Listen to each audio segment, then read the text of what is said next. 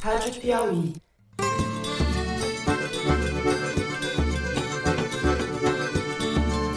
Olá, sejam muito bem-vindos a essa edição ao vivo, extraordinária do Foro de Teresina, podcast de política da revista Piauí. Eu, Fernando de Barros e Silva, da minha casa em São Paulo, tenho o prazer de conversar com os meus amigos José Roberto de Toledo. Opa, Toledo. Opa, Fernando. Opa, Thaís. E Thaís Bilenque, também em São Paulo. Salve, salve, Thaís Bilenque. Salve, salve, Fernando, Toledo, quem nos acompanha por aí. Thaís ia tirar férias, acho que é fácil tirar férias, mas não. É, são os verdadeiros patriotas, são aqueles que adiam as férias em nome Sim. Bom, vamos lá, gente. Será obviamente dedicado aos acontecimentos de ontem em Brasília. A gente vai fazer um programa inteiro sem intervalos nem divisão de blocos, mas procurando organizar um pouco a conversa de modo a tratar dos vários aspectos envolvidos na destruição dos prédios que simbolizam e abrigam os poderes da República, o Congresso Nacional, o Supremo Tribunal Federal e o Palácio do Planalto. Bom, eu acredito que nós não tínhamos nenhuma dúvida, e quando eu falo nós, não estou me referindo só a nós três, mas acho que a, a imensa maioria de quem nos assiste, ou a totalidade, mas para quem ainda tinha dúvida, eis que ontem a vocação do bolsonarismo se realizou em sua plenitude: agredir, depredar e destruir as instituições da democracia. Como não puderam, e acredito que não mais poderão, colocar abaixo o regime democrático, os golpistas fizeram a farra da destruição dos prédios que simbolizam a República. As cenas de violência são deprimentes em vários sentidos, nós vamos discutir a natureza delas, dessa violência.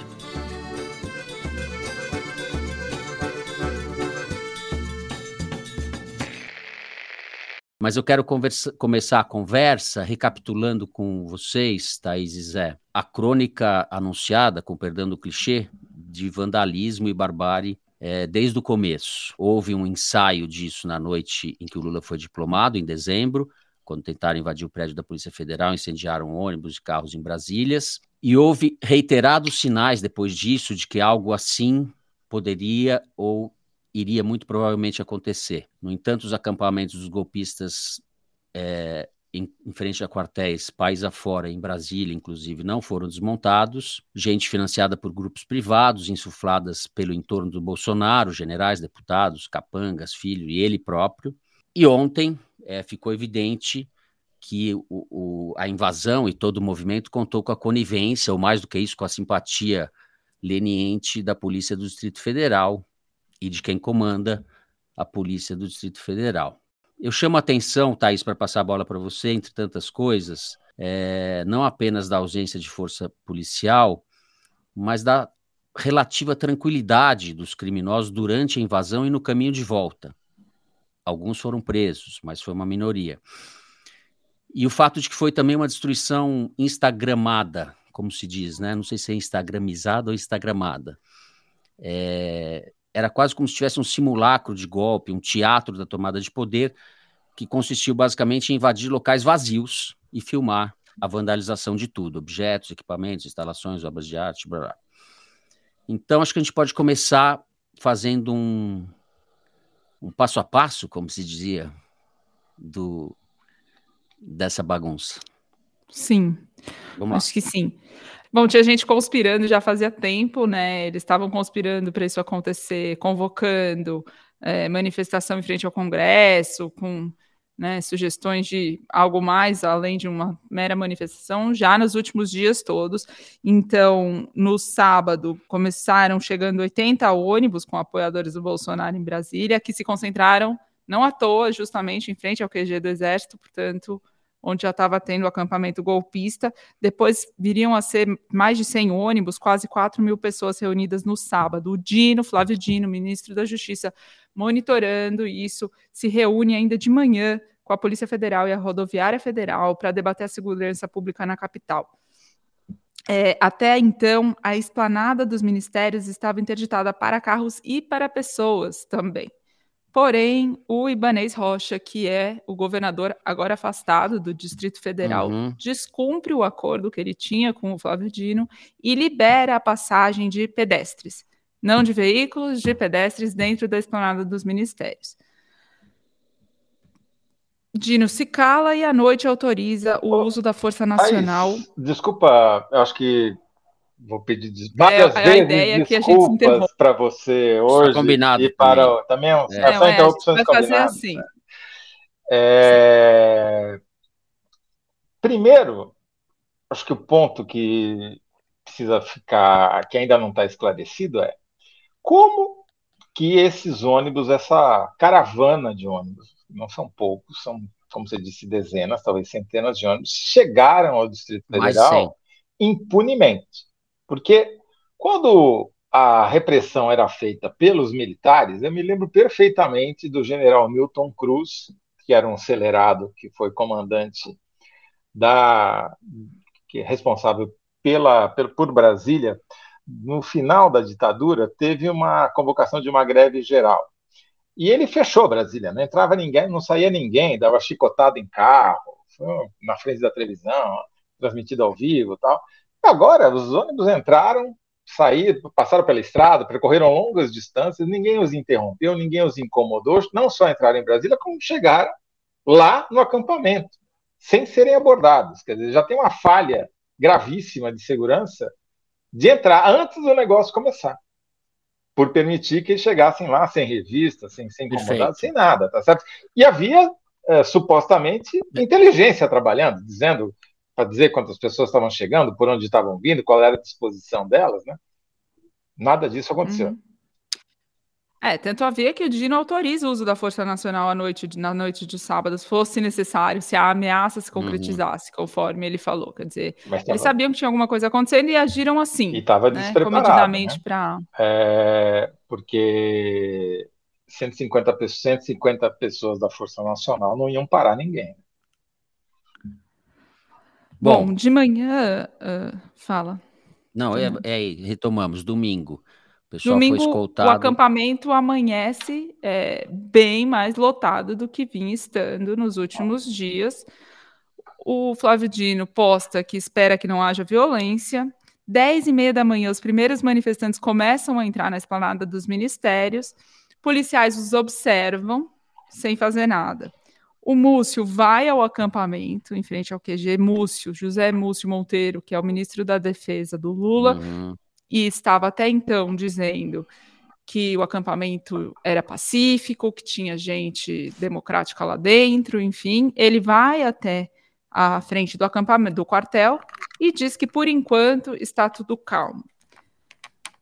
À uma da tarde, os manifestantes começam a marcha até a Praça dos Três Poderes. São cerca de oito quilômetros, percorridos com velocidade da o quê, Toledo? 50 minutos? Dá mais, né? Porque, Toledo é, embora seja 20. Toledo faria em, em 15, 20, 20 é. minutos, 25 talvez. Mas é. a galera demorou duas horas para chegar. Tá foram escoltados, né, pela polícia, literalmente. Então, foram escoltados oficialmente, assim, a uhum. polícia disse que seria, né? E teve pelo menos um flagrado elogiando o ato, vários flagrados tirando foto com os manifestantes, uhum. vários policiais. É, o Anderson Torres, que era até então o secretário de Segurança Pública do Distrito Federal e tinha viajado na véspera, no sábado, para a Flórida, onde o ex-presidente Bolsonaro também está, por coincidência, entre aspas. É, é, ele está fora, então o segundo, o número dois dele, que é o Fernando Oliveira, manda um áudio para o Ibanês neste momento, isso foi um furo do portal Metrópolis. Ele manda dizendo assim: tá tudo tranquilo, estão descendo escoltados pela polícia, a negociação para irem de forma pacífica ocorreu, então tá tudo bem. De, desculpa, peito. vou interromper de novo. O Fernando Ai. de Souza Oliveira é um delegado da Polícia Federal que trabalhava com o Anderson Torres no Ministério da Justiça.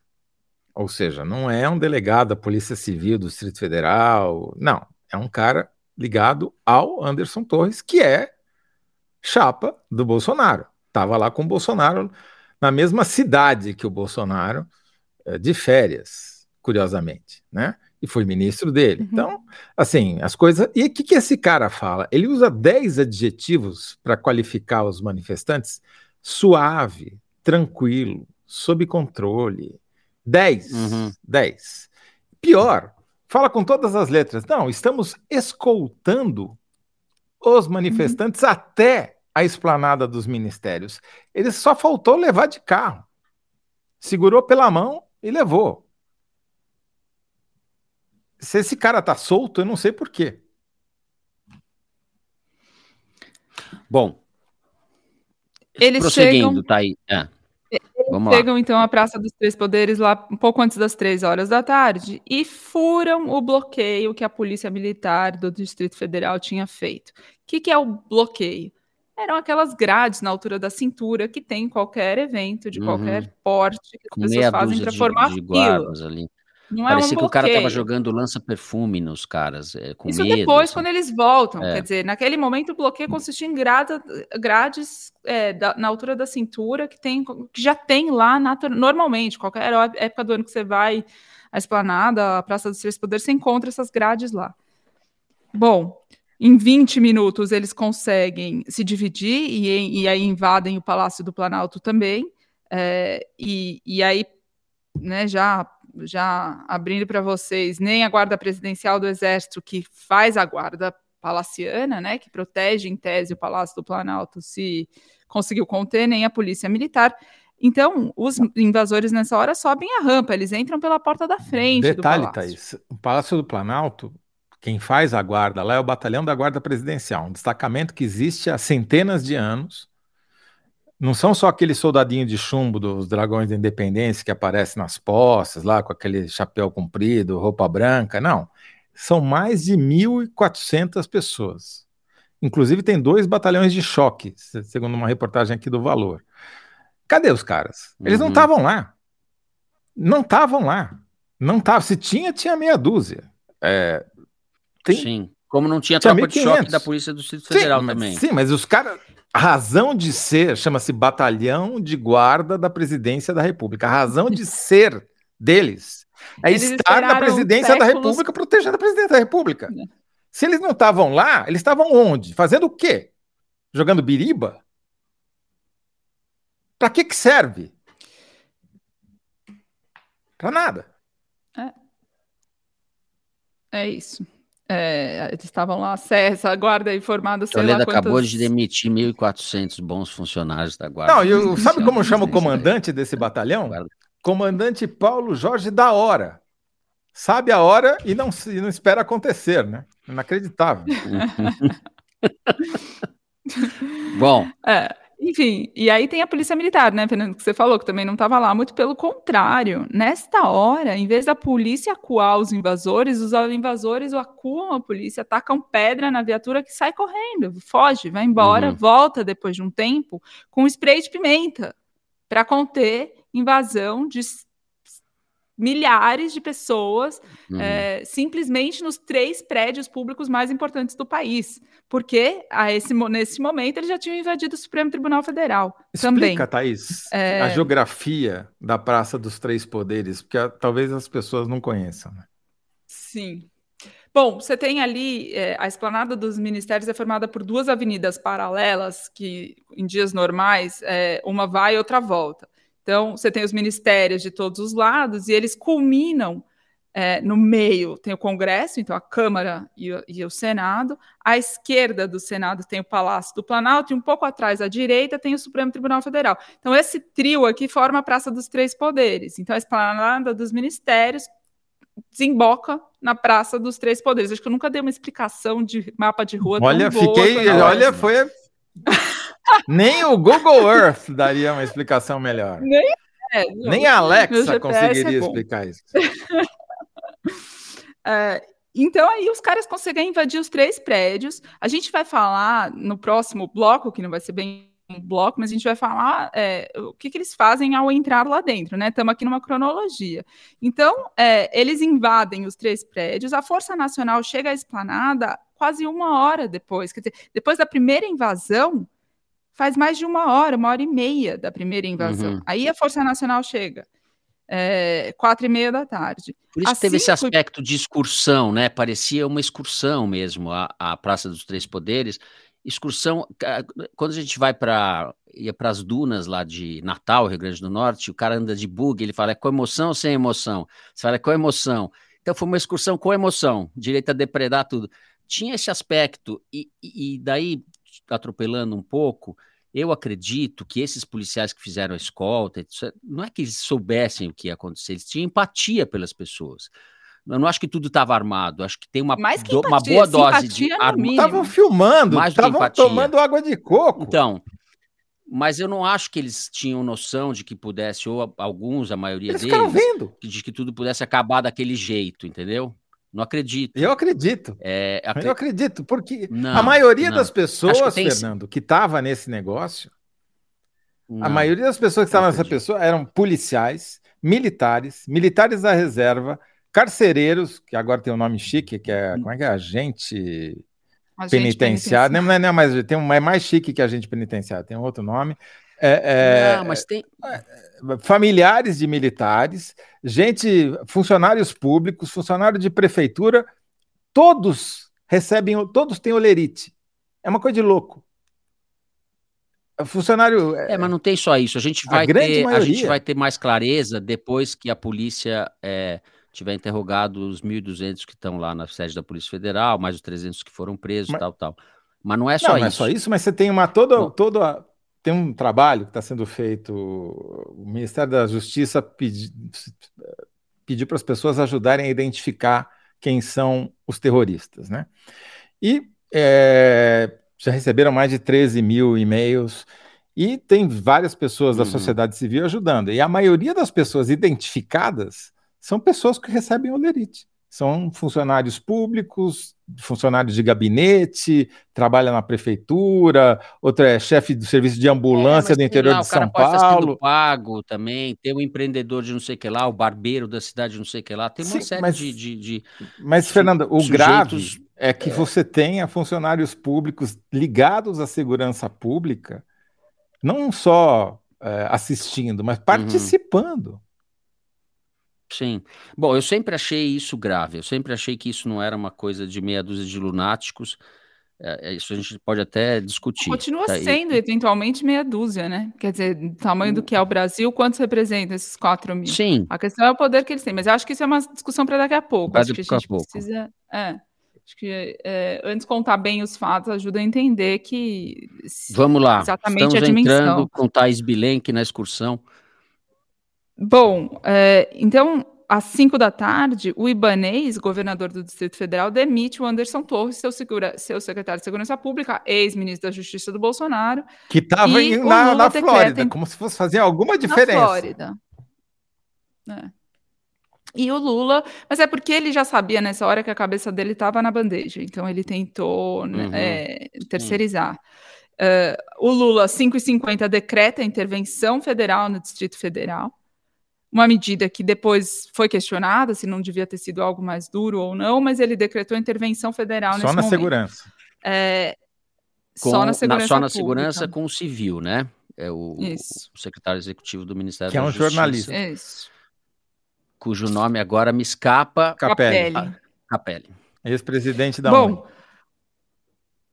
Às 18h20, ou seja, ou seja, meia hora depois que já estava decretada a intervenção federal, os golpistas extremistas terroristas colocam fogo no gramado do Congresso Nacional.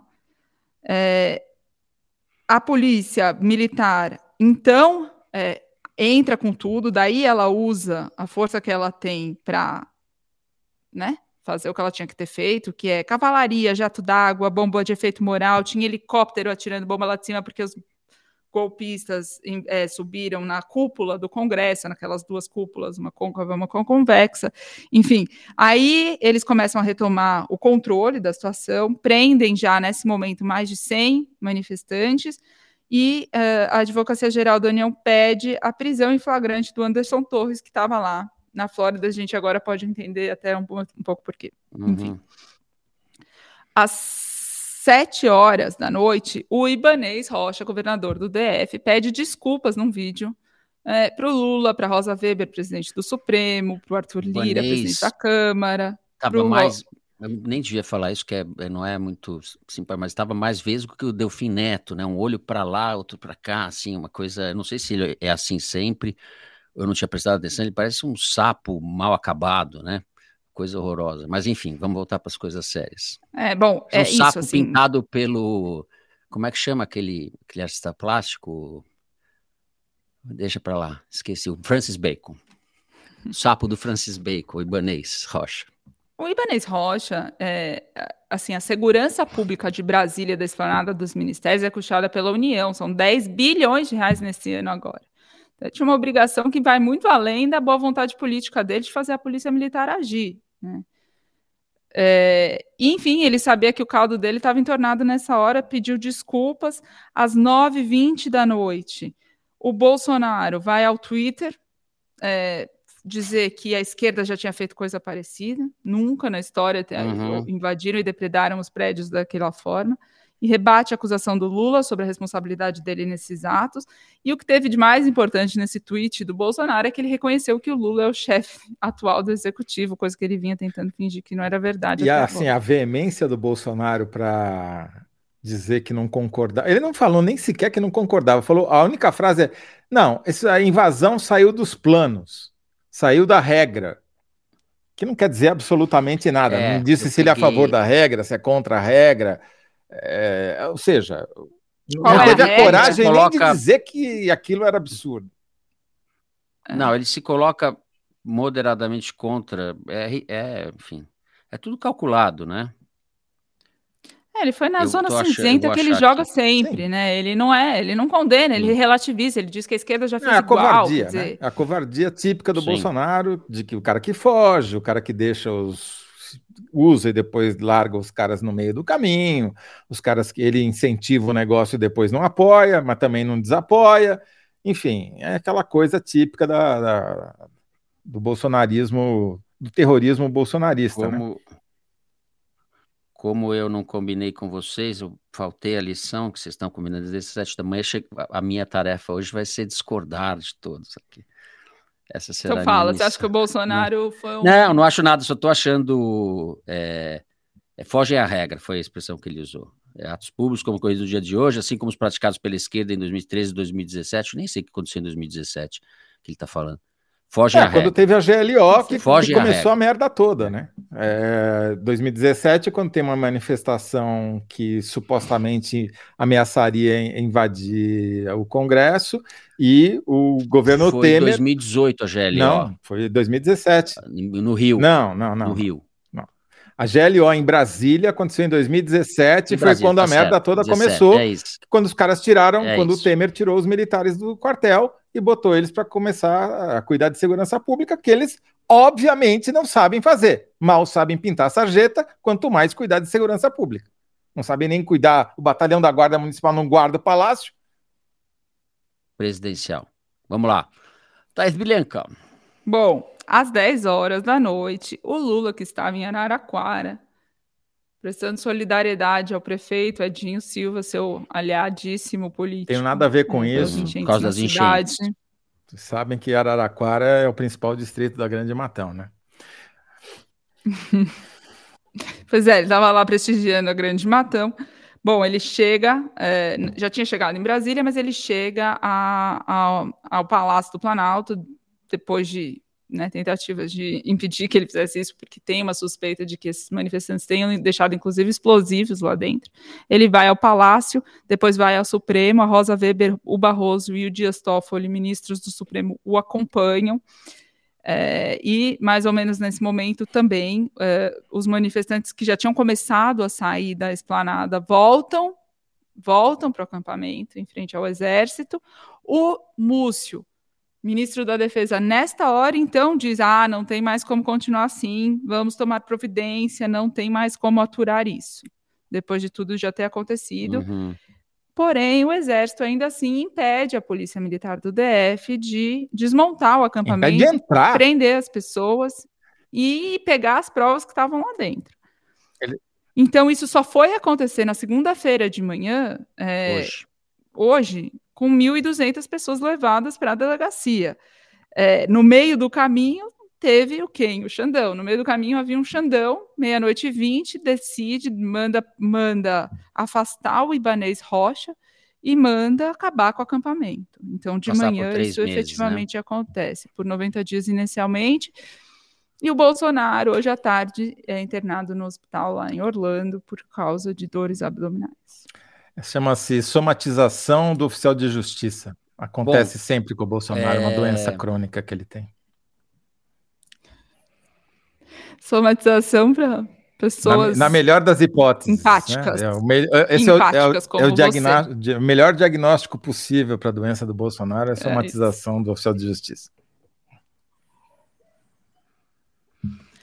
E existe um pouco uma, uma, enfim, a discussão, evidentemente que isso foi planejado por várias pessoas, é, mas eu acho que também há uma dose de espontaneísmo, assim, de, que é comum nesse tipo de acontecimento, sabe? De as coisas começam a se desenrolar e daí, porque pessoas falam, inclusive o ministro do Lula falou, é impossível que as pessoas tivessem acessado tais e tais salas do, do Palácio do Planalto e chegado à porta da, da, do gabinete do Lula é, sem que conhecesse minimamente o Planalto. Acho que isso é, é, é bastante. Bom, essa é a minha apuração do segundo bloco. Vai falar como que eles deixaram digitais. A gente já pode entrar no segundo bloco, então, porque o, o segundo bloco é, a gente vai falar um pouco dos aspectos políticos, a reunião que está acontecendo agora com... Não, esse é o terceiro. Deixa eu até pegar os. Não, esse é o terceiro. Não, não, não é, é o terceiro. terceiro. terceiro é quem ganha. Não, quem seg... não, o segundo, segundo bloco é quem, quem já perdeu, né? Quem já tá pagando pato, ou seja, okay. o Ibanês. Esse daí dançou de verde, amarelo, azul e branco, né? Thais, então você pode começar, pode começar, eu acho que por essa essa apuração do. Enfim, eu falei da fala do, do ministro da SECOM, que gravou um vídeo mostrando Isso, é, os lugares é, depredados e falando é impossível que tenha gente que, que não fosse que fosse gente que não conhece é, a arquitetura, a dinâmica interna do palácio. É isso. Bom, antes de, de falar dessa inspeção pós-depredação, uma nota sobre é, o que os bolsonaristas é, os, tentaram falar, né, do Valdemar da Costa Neto ao Flávio Bolsonaro, uhum. passando pelo próprio, que é, os, os protestos em frente ao quartel não tem nada a ver com a invasão de ontem. E esse, e esse argumento, digamos, não para em pé, por quê? Por dois motivos. Primeiro, os protestos sempre pediram intervenção, Sim. sempre contestaram o resultado das urnas, sempre foram golpistas de origem. É, os caras saíram da onde? Segundo, os caras desceram a esplanada, escoltados pela Polícia Militar do DF e não tem nada a ver? Como assim? E voltaram para lá depois que acabou. Então, era o segundo ponto para dizer que não tem como essa a sustentação não, de que são coisas diferentes. É tão é, ridículo esse argumento nem... que eles nem né? Nem, nem sustentaram nem isso daí, né, Thaís? Porque... Esses Bom, acampamentos foram é... um presépio do golpe, ficaram dois meses lá, uma espécie de presépio que está em todas as Não, cidades. E, presépio do golpe. Presépio e, e, também o lugar onde ele foi cultivado e organizado e criou-se a infraestrutura necessária para juntar as pessoas e partir para o ataque. É a base de operações. Uhum. É, eu conversei com o Vadir Damus, que é ex-deputado federal, atualmente secretário do Ministério da Justiça para a Defesa do Consumidor, um petista histórico próximo ao Lula, etc., e estava com o ministro que você mencionou, o Paulo Pimenta, ministro da uhum. Secretaria uhum. de Comunicação, nessa inspeção que eles fizeram lá.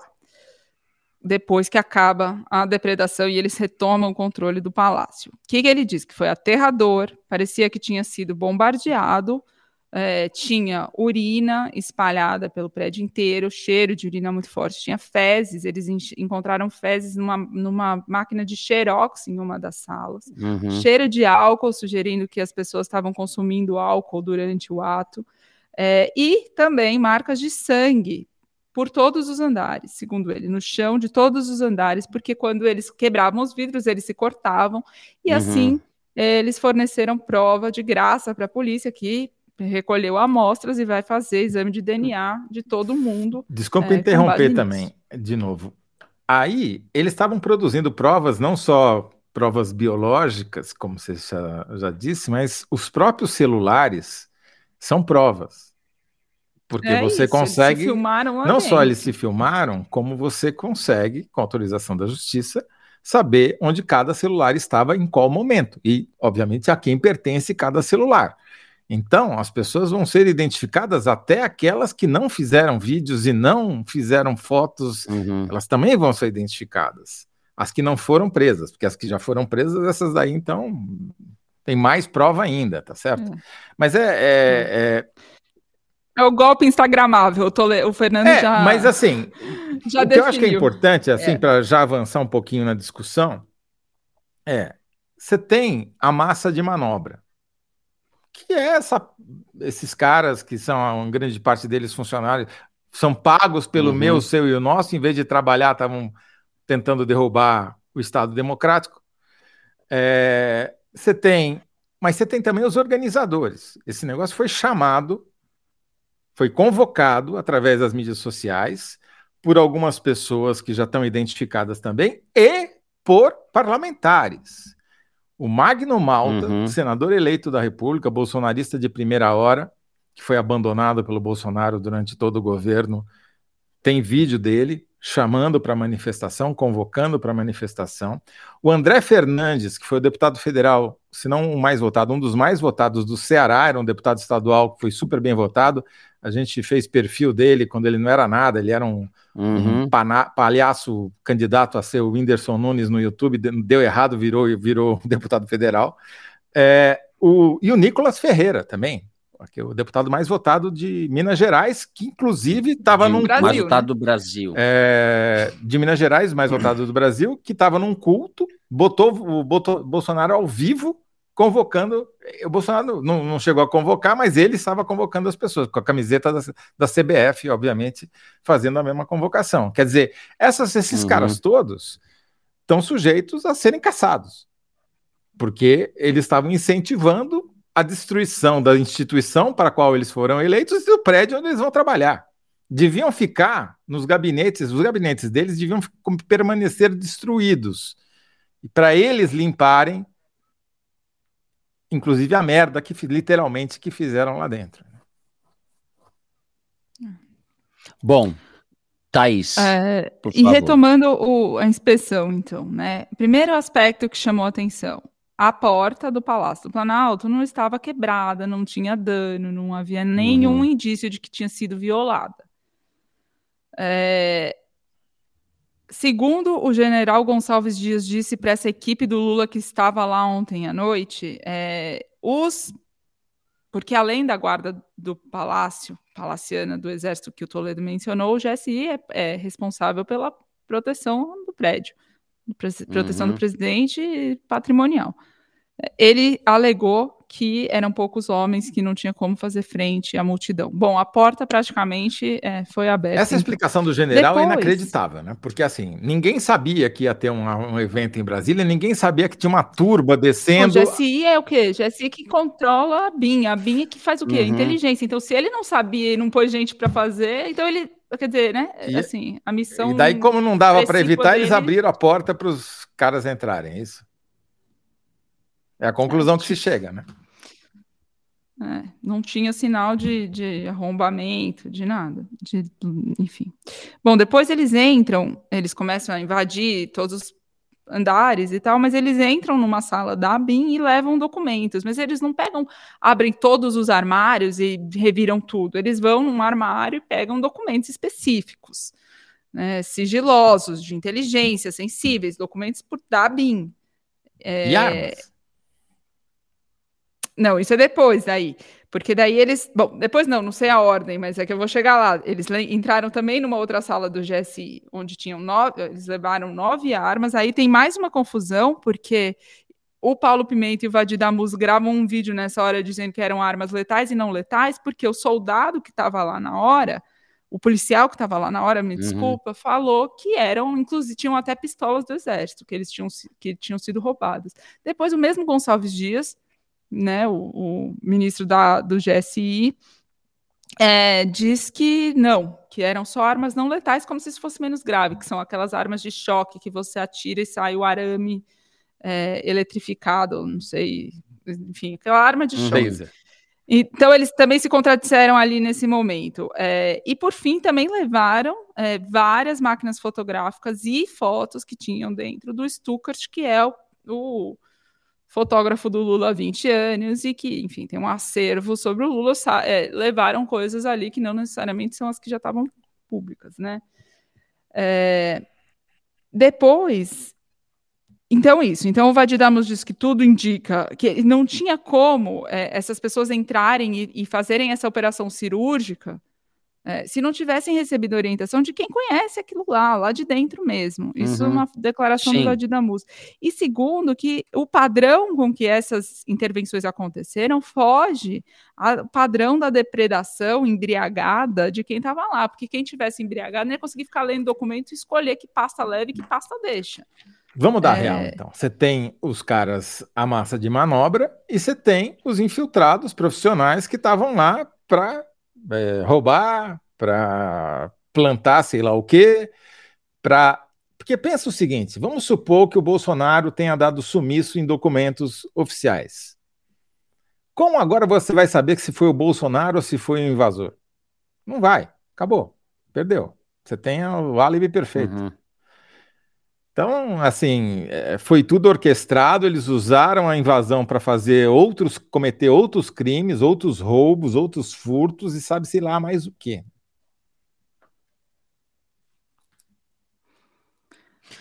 Conclui aí, Thaís. Não, bom, é, sobre a inspeção é isso, mas depois conversando com várias dessas pessoas que estavam nesse momento pós-depredação lá dentro, é, eu tiro algumas conclusões políticas, talvez. Uhum. É, primeiro, esse Gonçalves Dias, o general do GSI, é, foi muito criticado pela postura aparvalhada é, com que conduziu essa, esse pós-tentativa de golpe, é, o que vai ajudar as, as alas, né, os grupos no PT que querem a extinção do GSI, é, que já queriam na transição, já tinham proposto, não tinham força para isso, mas quem sabe no momento futuro eles acreditam que esse episódio pode contribuir para isso. É, o Múcio, ministro da Defesa, também muito enfraquecido. É, o, o Múcio tinha dito em reuniões no, no, governo antes do, do, acontecido de domingo, que uma das razões para não acabar com o acampamento é que a mulher do Vilas Boas era uma das organizadoras. Vilas uhum. Boas é o general que comandava o exército em 2018. Golpista. É, criticou, né, chantageou o Supremo para prender o Lula e é considerado, digamos assim, o patrono do, da, da, eleição do Bolsonaro em 2018. Patrono, é, é Bolsonaro, inclusive, agradeceu ele, pessoalmente a ele. Né? Mais de uma vez, né? Presta homenagem uhum. sempre que uhum. pode. E a mulher do, do Vilas Boas, segundo o Múcio relatou em reuniões, era uma das organizadoras do acampamento do QG do Exército de Brasília, e o Múcio usou isso, inclusive, como argumento para dizer que não, não se devia fazer uma operação com, com força é, para desmobilizar. Devia ser o contrário, né? Obviamente, deve ser o contrário, né? Porque o argumento que a gente leu na imprensa, é além desse que você está trazendo agora, que é pior de todos, né? É que havia muitos familiares de, de, dos, dos, militares lá dentro, e, portanto, eles não queriam colocar a vida deles em risco, e havia armas, o que sugeriria que poderia haver um confronto armado com mortos dos dois lados. O fato... Mas não foi. Não teve registro de ninguém acharam exibindo não, arma. Não, acharam né? armas nos, nos, ônibus que foram apreendidos. Mas havia ninguém, armas. Ninguém não teve tiro, não teve tiro. Não, não teve, porque certo? não teve confronto. É, a, a, a uhum. desocupação do acampamento se deu por uma pressão, helicóptero, a tropa chegando é, perto, é, não, mas não, não, ninguém jogou bomba, ninguém jogou, deu tiro, ninguém jogou bala de borracha. O aspecto me chama, me chama atenção, assim, a ausência de como, como supostamente e, e comprovadamente se viu depois é, uma, é um público é, armado, ou que que potencialmente é grande parte dele armado, algumas pessoas, várias pessoas armadas, poderia é, ter havido alguma coisa de tiro tal, e não houve. Ah, eles tiveram tempo para fugir, Ninguém né, morreu, Fernando, porque... Ninguém, ninguém, ficou gravemente ferido, foi uma coisa de milhares de pessoas. Então, esse aspecto também, que acho que traduz um pouco a... É, esse aspecto brasileiro, sabe, da, da coisa. Eu não tô, não, sorte, não tô né? elogiando, não. Foi, foi sorte, Hã? porque poderia ter havido. Teve um profissional. É porque não teve, teve um... confronto, não, né? Se tivesse tido reação teve um policial que quase morreu durante foi a invasão. Linchado. O cara que foi derrubado do cavalo, é, apedrejado. E jornalistas, e jornalistas, né? Vamos dizer que. É, ameaçados é, com arma de quase ameaçado com arma de fogo dentro do palácio. É isso. Foi sorte. Pois é, acho que coube é que... mais aos jornalistas fazer algum tipo de constrangimento ao que estava acontecendo do que as polícias, porque se tivesse tido alguma é, reação de força policial, poderia ter tido algo mais grave ali é, acontecendo. É, mas a violência social no Brasil, que é brutal, é, ela não se traduz em violência política. Existe um gap, e eu acho que tem, que haver, tem a ver com a nossa desigualdade, com o nosso traço é, existe um gap entre violência social e violência política. Poderia ter tido um massacre, poderia ter tido muito tiro, tal, não teve. É, não, mas os caras vão dar tiro na família deles, não vão? Quem, quem ia atirar? Não, Zé, na polícia, sei lá, é, confronto, tiro na parede, fala. tiro não sei onde não teve, entendeu? Mas não precisou. Eu entendi seu ponto, eu tô entendendo. Não precisou. Meu ponto é que tem uma tem um, uma espécie de descompasso entre a, a brutalidade da violência social no Brasil isso é uma violência política, etc. E, há, e, e, uma certa, não ausência, mas essas características um pouco próprias da violência política. É, no Chile, nas manifestações do Chile, que foram muito maiores tal, 500 pessoas mas, ficaram cegas, 36 pessoas morreram Fernando, ao longo do Se fosse estudante... A gente nunca teve isso no Brasil. Teve assassinato de, de, petista dentro do seu próprio aniversário. Teve vários assassinatos. Falando, teve casos isolados. um não aconteceu violência falei. com tiro porque os alvos seriam os familiares de quem ia tirar. É por isso que não aconteceu uhum. violência com tiro. É. O fato é que a conclusão ali do é, desse, desse entorno ali do presidente é que se consolidou a tese na cabeça do Lula de que é, a tese da tolerância zero, que não dá para ter uhum. qualquer tipo de é, convivência com é, essas golpistas de acampamento. Que demorou, né?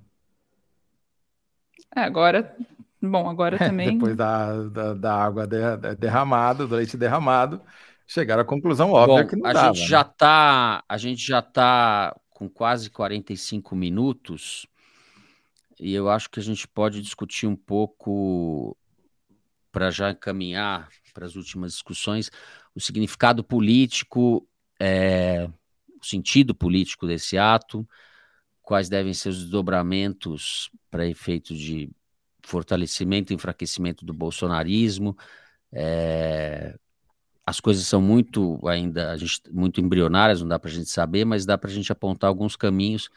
Eu acho que a gente vai ter talvez a gente tenha algumas divergências em relação a isso, que não é ruim. Bom. Começaria Thaís, Toledo? Deixa eu começar dessa vez. Thaís já começou a primeira, a segunda. Começa. É... A Thaís te interrompe. Isso. Interrompe é, ele. Vingue-se, Thaís. Vingue-se. É. Vou me vingar. Não, assim, uh, os mortos imediatos já foram apontados aí. O Ibanês, por exemplo, vai ser traído pela sua vice, claramente, que já está articulando o impeachment dele lá, que é do PP, mas, uhum. enfim. Agora, e merecidamente, né? Uh, o Múcio, claramente, também já caiu em desgraça, o general Gonçalves Dias, e, e o Dino tá ali, se equilibrando tal, né? É, é, eu acho que não está abalado politicamente, mas ele Porra, sai chamuscado, é. né? Ele sai com a não, varinha. Eh, uma das é, coisas que isso... ele falou antes é. é. que ele não ia fazer a reforma das polícias. O que, que aconteceu? Foi uma insurreição policial. Se ele não vai fazer a uhum. reforma da polícia agora, ele não entendeu nada do que aconteceu. É. O Dino pode ser fritado, tal, mas ele é de extrema confiança do Lula e acho que a situação dele, é, o episódio evidentemente não é bom, mas não vejo risco para que ele ah, mas vai ter que mudar. Vai ter que mudar a atitude dele em relação a um tema absolutamente uhum. fundamental, que é esse. Né? Bom, a gente vinha falando aqui há meses que enquanto os financiadores e os organizadores não fossem investigados e presos, esse negócio não ia acabar nunca. Não deu outra, né? A gente falou isso, inclusive, no programa imediatamente depois da diplomação do Lula quando teve a balbúrdia lá em Brasília, queima de. que foi um ensaio geral do que aconteceu hoje em maior escala, né? Uhum. É, é, é, domingo. Ah, Para quem for ouvir ao longo da semana. Agora, o que, que aconteceu, na minha opinião? O bolsonarismo estava, o Bolsonaro e o bolsonarismo estava acuado, estava diminuindo, estava perdendo espaço, estava perdendo as últimas chances. Foi o último suspiro e foi organizado com muita antecedência, um, um ato de extremo risco que eles correram, Na expectativa do quê? Na minha opinião, duas expectativas. Uma, um efeito é, demonstrativo, você faz um ato. Estre... Bom, é um ato que nunca. É um fato histórico. Bolsonaro conseguiu se inscrever o nome dele na história. Né? Invadir simultaneamente as três sedes dos três poderes é um fato que né, nunca ninguém mais vai esquecer. 8 de janeiro vai ficar para sempre na história. Uhum. E esse simbolismo, na expectativa de que esse simbolismo gerasse atos espelho no país inteiro que levasse ao caos e à deposição do governo, né? Então, eles tentaram invadir e bloquear refinarias, mas as polícias militares agiram rapidamente, tentaram é, botar fogo na Marginal Pinheiros, in, impediu o acesso ao aeroporto de Congonhas, também a PM agiu, e os governadores não caíram, alguns a contragosto, outros com menos, com gosto, não entraram na, na jogada e o plano falhou por esse aspecto. O outro aspecto, a meu ver, era a expectativa de que o caos reinante em Brasília fosse tão grande que o governo Lula caísse na esparrela de convocar uma garantia da lei da ordem, né? uma operação, Sim. uma intervenção militar no Distrito e Federal. Que mostrasse a intervenção militar, a subordinação dos militares. A intervenção militar é Podia. tudo que os bolsonaristas estavam pedindo desde sempre. Então, se o governo Lula concedesse isso, ia ser vendido como uma capitulação. E eles iam comemorar, ia ter carnaval bolsonarista na rua. Felizmente, eles não fizeram isso, convocaram policiais militares de 10 estados, aí tem 500 policiais militares para chegar em Brasília, caso eles não consigam fazer a PM do Distrito Federal trabalhar, coisa que parece que não está acontecendo. Polícia Federal também está. Né? Tá indo do país inteiro. Exatamente. Então, é, não caíram nesse erro, porque se houvesse a GLO, sim, aumentaria. Aí sim haveria um risco de virar uma crise militar e a coisa virar, terminar num golpe de Estado uhum. clássico de verdade. Isso não aconteceu e aconteceu o oposto.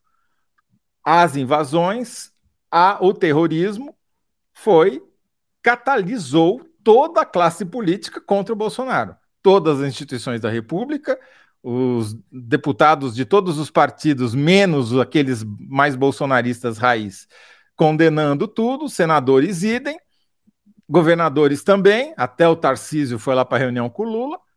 Quer dizer, é, ficou completamente isolado, não à toa o cara vai se internar num hospital da Flórida, né?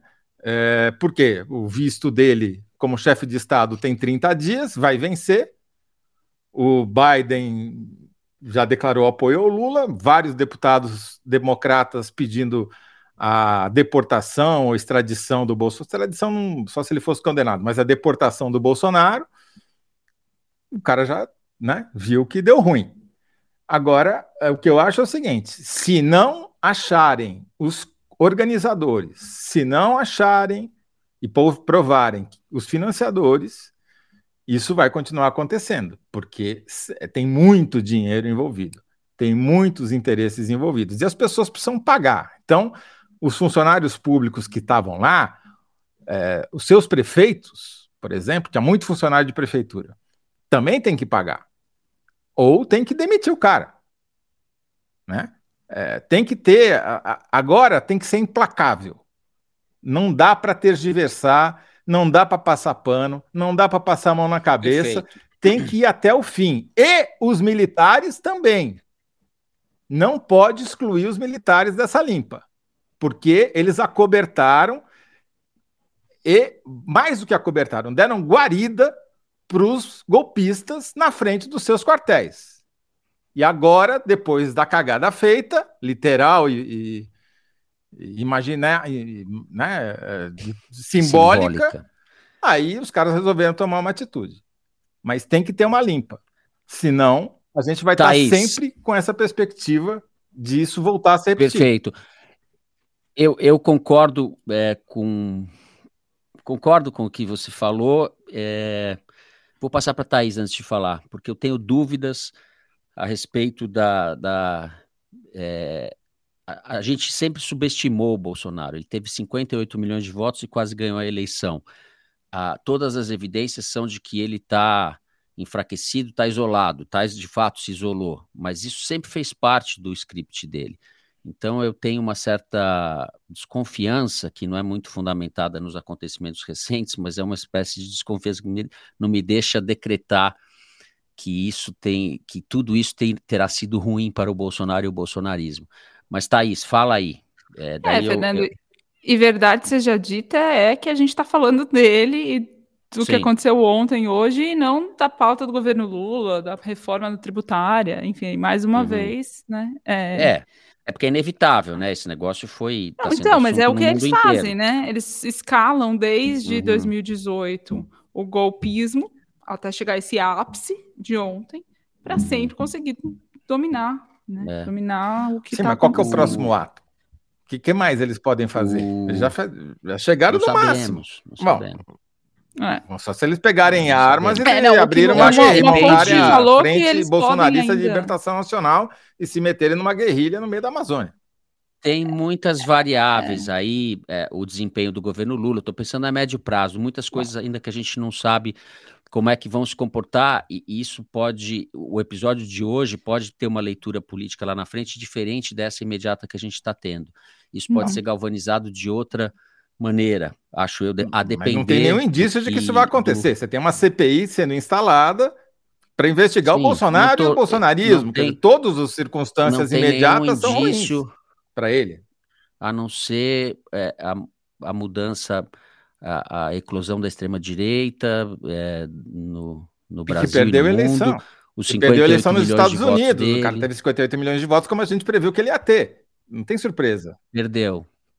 Olha, teve, o, teve o Capitólio e tudo que aconteceu com a radicalização do Partido Republicano é o que está impedindo o Partido Republicano de eleger, eleger, o presidente da Câmara dos Deputados. Uhum. Politicamente, atos golpistas e radicais e terroristas é, fizeram, é, enfraqueceram o Trump nos Estados Unidos. A Giorgia Meloni, que é a primeira-ministra é, italiana uhum. de extrema-direita condenou os atos de ontem. Eu também, Fernando, eu concordo com você. Eu acho que está em aberto ainda, a médio e longo prazo, o que, que isso vai significar politicamente, mas eu sei que é, a curtíssimo prazo existe já uma construção para é, para se criar um ambiente de inviabilidade do Bolsonaro. Eu explico. O que, que, eu quero dizer? Bom, primeiro eu conversei com algumas pessoas, é, procurei, por exemplo, o Marcos Pereira, que é presidente uhum. do Republicanos, o partido da Universal, e que apoiou o Bolsonaro e não está com o Lula, e ele acha, por exemplo, que sim, esse tentativa de golpe de ontem enfraquece o Bolsonaro, fortalece o Lula, o governo. É, conversei mais demoradamente com o Renan Calheiros, o senador de Alagoas, do MDB, que é aliadíssimo do Lula. Cujo filho Bom, é ministro ele diz dos que transportes. Sim, se... o, cujo filho, é. né, ministro, exato.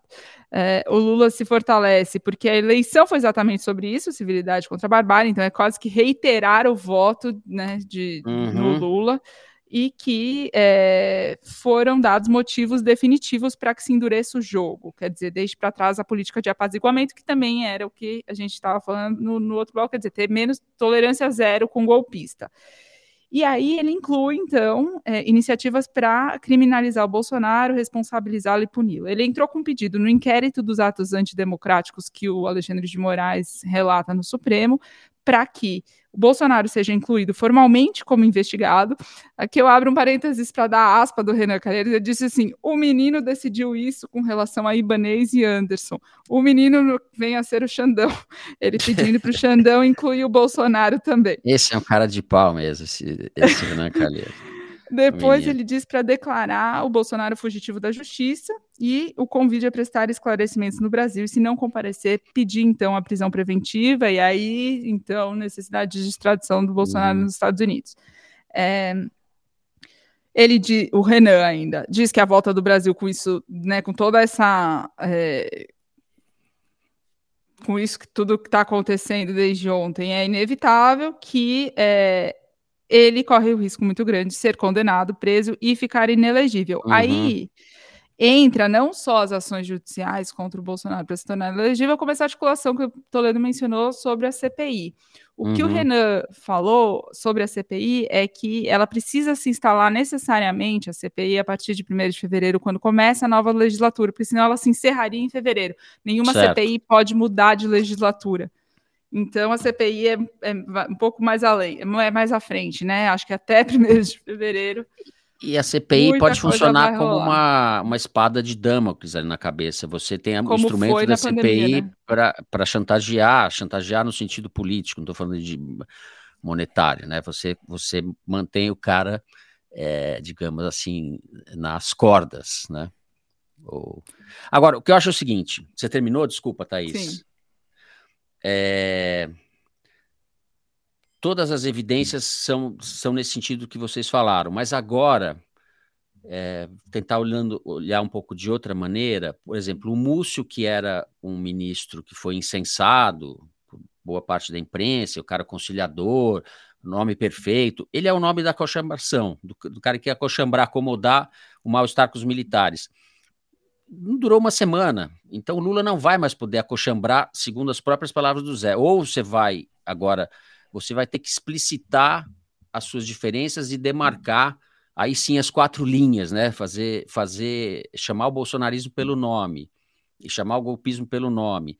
É, esse é o momento agora do, do, do, país vai viver uma, uma temporada aí de confronto e de ofensiva do governo, porque senão o governo está morto também se, se, se, se não reagir, se as instituições não reagirem à altura ao que a gente viu ontem, a gente está frito, né? Não tem saída.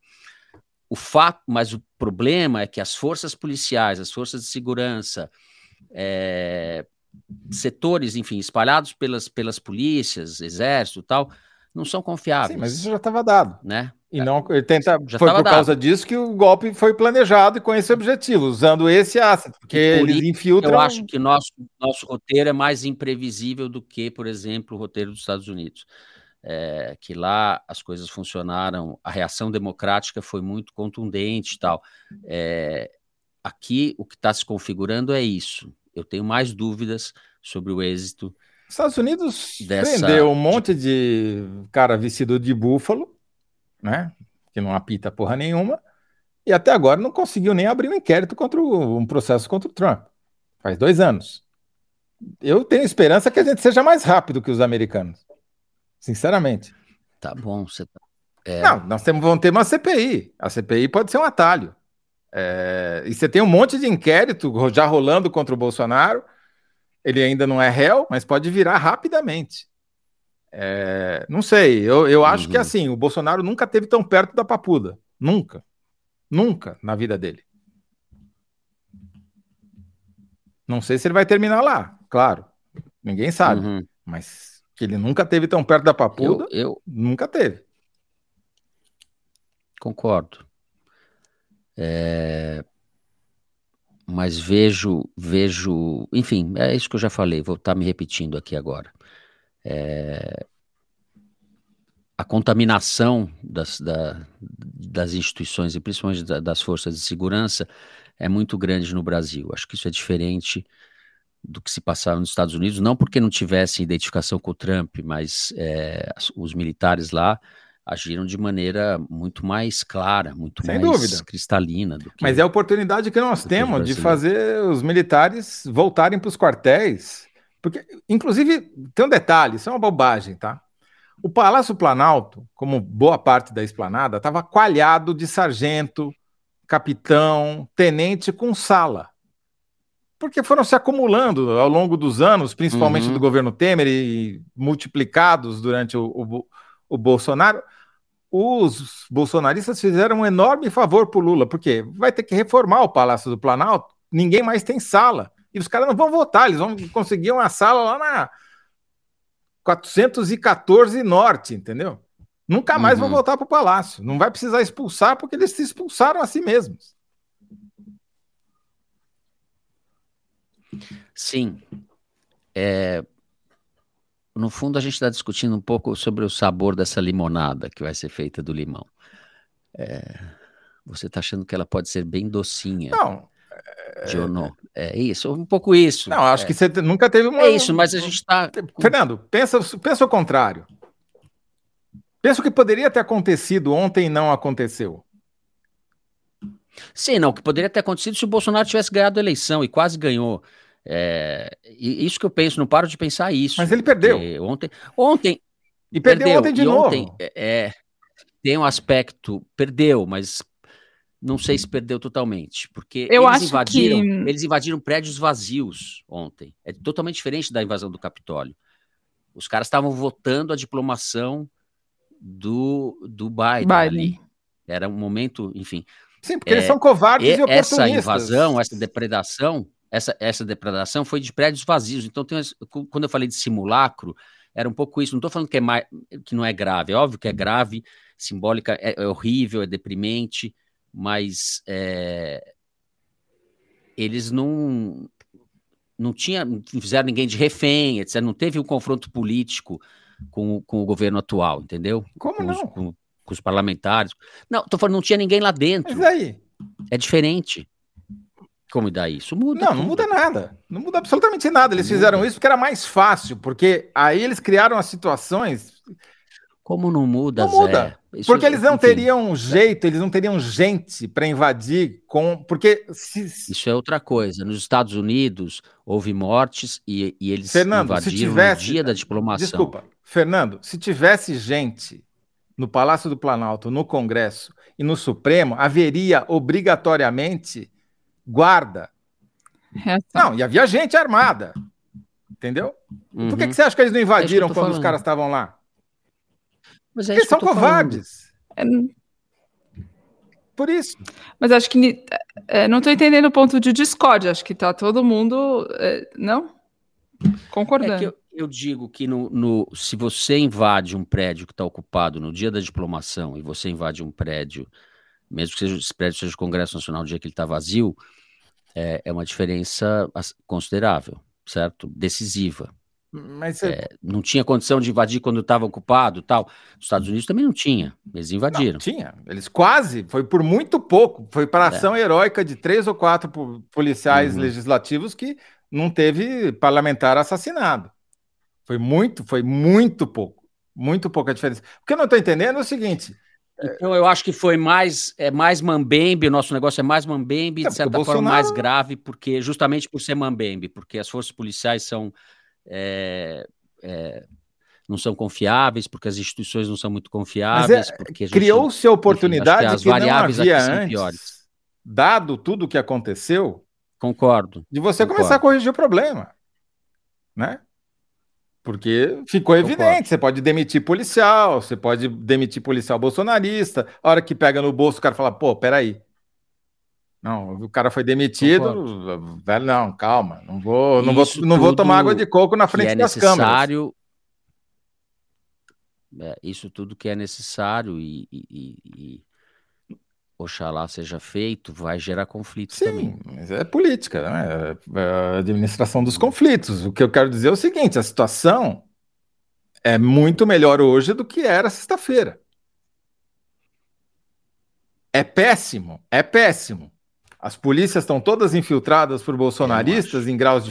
Você acha que está pior hoje do que estava Você acha sexta-feira? que tá pior? Você acha que o Bolsonaro está mais longe da cadeia hoje do que ele estava na sexta-feira? Não, não estou falando do Mas Bolsonaro. você acha que as polícias hoje estão mais predispostas a, se- a uma insurreição? Se fosse isso, não teria havido a reação policial em São Paulo ou no Paraná para impedir a- que as refinarias fossem Uhum. bloqueadas, ou não teriam desobstruído a marginal. Não deu certo, o plano falhou. Eles podem fazer outro, mas vão começar do zero e muito enfraquecidos. Uhum. Thaís, vamos lá. Senão a gente vai. Ah, você quer que eu daí resolva esse dilema, é, É, isso. eu- Sua função aqui é botar ordem na casa, dá uma de Dino aí, Thaís. A coisa que, que eu acho é o seguinte: dos últimos três presidentes do Brasil, Dilma, Temer e Lula, dois foram presos depois de sair dos cargos e um se reelegeu. Ou seja, nada. Ou seja, eu acho que isso está em construção, é isso. Eu acho que tem. tá- é, não- está dito ainda que é, né, o sem anistia vai funcionar e que realmente todos serão responsabilizados. Tem um esforço enorme e eu acho que esse ato de domingo, esse golpe, tentativa, contribui para um, um, um ânimo né, de se responsabilizar, inclusive. Uhum. o próprio 1.500 ex-presidente. presos. Não é pouca coisa. 1.500 presos, 1.500 golpistas, terroristas presos. Não é pouca coisa. Não é pouca coisa. Vamos montar um acampamento para comemorar isso daí. Então, ó, é, não sei nem que horas. Já, já passamos da hora. Aqui. Não sei nem se tem gente vendo a gente ainda. Foram todos presos. É. Bom, é... Zé, mais alguma coisa? Não? Chega, né? Já. Olha, a direção me fala que tem 7 mil pessoas, tem mais Tudo pessoas fantasma, do que não é gente é possível, presa. Não acredito. Então, é uma vitória do Foro de Teresina, com direito a divergências aqui é, a respeito da. O Toledo é, ele é enfático, mas ele é mais otimista do que eu. Essa é, é eu, sou, eu, eu, sou, eu sou, desde sempre, eu sou injustamente criticado e atacado por é. ser, como é que é, ranzinza, é pessimista, não sei o que lá, pô. Agora eu tô sendo Bom, acusado de otimismo só, então, em, excesso, em, excesso. Então, para atrapalhar um pouco, para confundir, para te esclarecer, como diz o Tom Zé, é, o que eu acho só é que se o Bolsonaro vier a ser preso, coisa que é bem possível que aconteça, não acho improvável, dado o histórico recente, uhum. isso não necessariamente é ruim para ele e os dele. É, ele pode também transformar isso eleitoralmente numa vitimização. Um fator... É, pode. É. Pode. Mas é, antes da, da, da, prisão do Bolsonaro, tem, tem muita coisa para acontecer ainda. Não, gente, tudo bem, tudo Vamos pode ver. acontecer.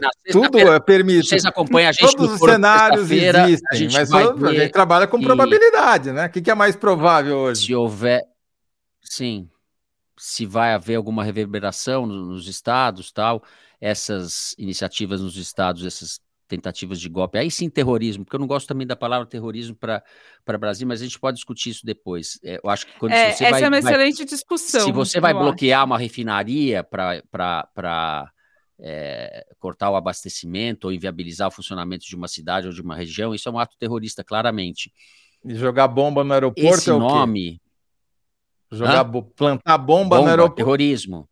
Então, terrorismo. É. É, destruir Invasão a sede de, dos três dos, da sede do dos três poderes Vandalismo. e colocarem o país, sedição, tentarem acabar com. Como disse o professor Wilson Gomes no grupo, é sedição. Via terrorismo, sedição, é espalhando o terror, acabando com a tranquilidade das pessoas, é. obrigando a gente a falar de um bando Eu de palhaço. É terrorismo. O Conrado Isso. Rubner Mendes fala que dá para enquadrar em terrorismo por mais de um motivo, claro. inclusive, né? Sim, é. sim, é uma discussão isso, né? Não é uma coisa é é, é clara, existem divergências, existe um uso político do terrorismo, existe o uso jurídico, o Conrado fala isso, e isso aumenta a pena também, então tem o interesse de você, enquadrando como terrorismo, é, você é, pode é, penalizar essas pessoas de maneira mais severa. Os caras já estão sujeitos a 20 é. anos de cadeia sem enquadrar em terrorismo. Sim. Por outro lado, é, e, e, ontem a Globo começou a falar de terrorismo, começou com manifestantes, depois radicais, depois terrorismo. Daí ficou terrorismo, terrorismo.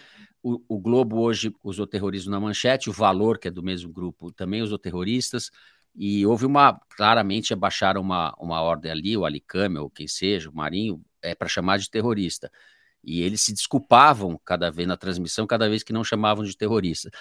É, isso eu acho que é uma, uma, foi uma reação do jornalismo para tentar, mais do que identificar, tentar entender o fenômeno para mostrar indignação e marcar uma posição. Eu discordo completamente, porque a, o Globo ah, então, ontem demorou oito horas para botar na sua capa, o jornal Globo, que os caras que estavam invadindo os três poderes eram bolsonaristas. Oito horas.